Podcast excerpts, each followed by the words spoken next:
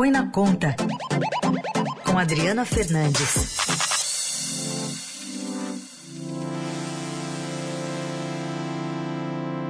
Essa é para fechar a conta do ano, hein, Adri? Bom dia. Bom dia, Raíssen. Bom dia, ouvintes da Eldorado. Último, último dia do ano. Vamos lá, então. Vamos começar com aquelas decisões que ficaram né, para os últimos momentos. Por exemplo, aquela desoneração da folha de pagamento de 17 setores. No que, que vai dar isso, hein, Adri?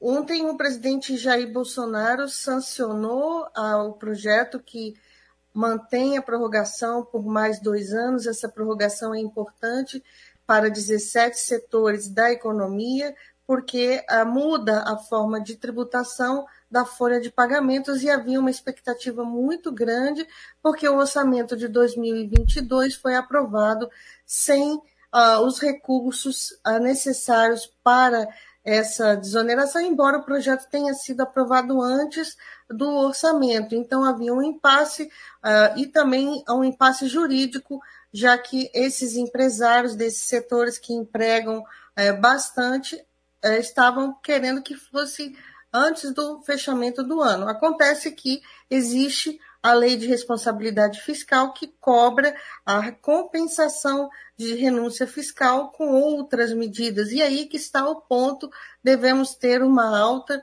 de impostos, manutenção de impostos mais altos para os bancos e também nas operações de crédito, o IOF, o Imposto sobre Operações Financeiras, que é cobrado nos empréstimos tanto das empresas quanto das pessoas físicas, Heisen, não há almoço grátis aqui em Brasília. Quer dizer, no fim das contas, as próprias empresas acabam pagando, né, Adri? Pois é, uma falta de planejamento, porque o Congresso, o relator do, do orçamento, Hugo Leal, não incluiu, achou que ia ficar numa boa, é, depois se resolve, e não é isso que acontece. Mas há ainda é, integrantes do Palácio que assessoram o presidente Jair Bolsonaro que dizem que ele não precisa compensar a lei de responsabilidade fiscal, diz, dizem que há parecer do Tribunal de Contas na União, União. Então estamos diante desse impasse jurídico é, para, nessa reta final do ano, o ministro da Economia, Paulo Guedes, que está oficialmente de férias, mas continua aqui em Brasília, na Granja do Toto, participa das negociações dessas últimas horas para decidir. É claro que os bancos não estão gostando dessa possibilidade de continuarem com, com ao, o tributo mais alto, a contribuição social sobre o lucro líquido, na época que esse tributo foi elevado uh, o, para a, a do diesel, houve um compromisso do ministro Guedes com, com os dirigentes dos bancos que essa alta seria temporária, assim como também a elevação do imposto sobre operações financeiras nos empréstimos foi elevado para garantir o financiamento do Auxílio Brasil nessa reta final do ano ao novo programa social. Os dois aí estão de novo na mira do governo, a equipe econômica diz que é necessária essa compensação. Impasse e justamente com alta de tributos. Bom, outro assunto, definido o valor mesmo do salário mínimo, R$ 1.212, né, Adri? E uh, só repõe a inflação, não tem acima da inflação alguma, algum ganho, né? Não tem ganho acima da inflação, o valor, é, o valor decidido foi 112 reais acima dos 1.100 que do salário mínimo que vigorou esse ano.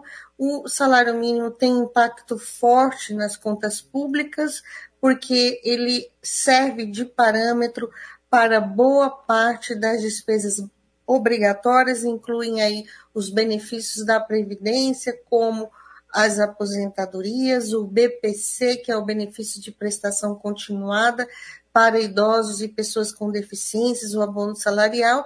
Então, uma alta do salário mínimo acima da inflação tem impacto nas contas públicas e a gente viu que o Congresso Nacional e o governo resolveram priorizar outros temas né, que eles acham mais importantes, que são o auxílio, o, o, o as emendas parlamentares, né, que tiveram aumento e, per, e permanecem elevadas, inclusive com as emendas de relator, fundo eleitoral de 4,9 bilhões de reais e assim por diante.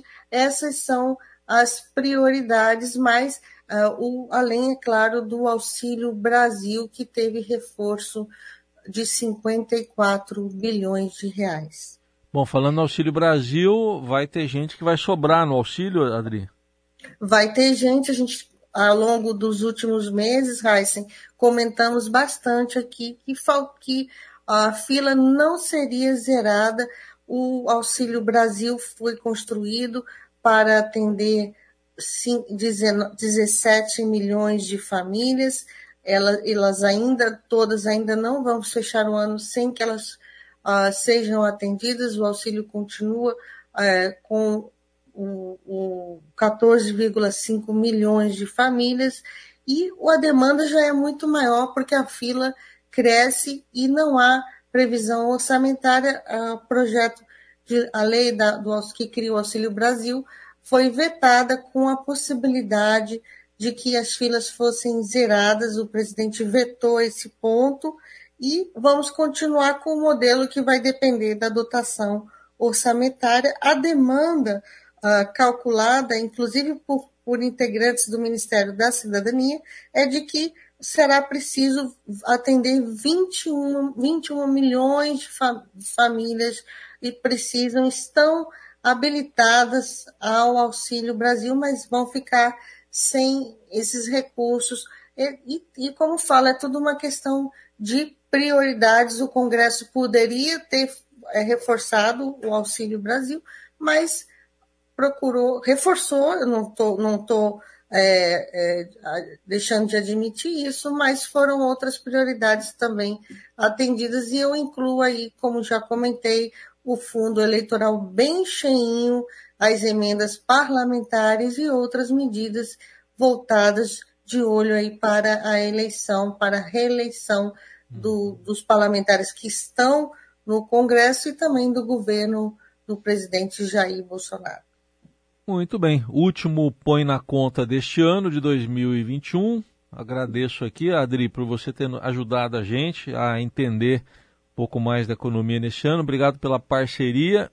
Feliz ano novo. Até ano que vem, então, até segunda.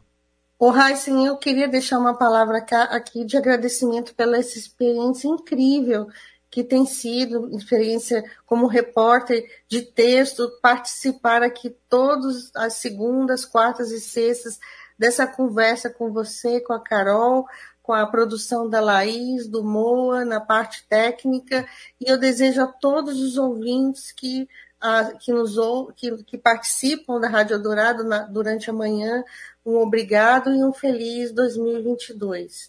Valeu, Adri. A gente agradece. Ó, já que a gente tá falando de conta, você na nossa conta tá, tá lá no alto, viu? Tá, tá lá em cima. Muito obrigado, Tem, tem crédito, tá bom? Até o ano que vem. Tá, um beijo aí, tchau. Um beijo, até logo.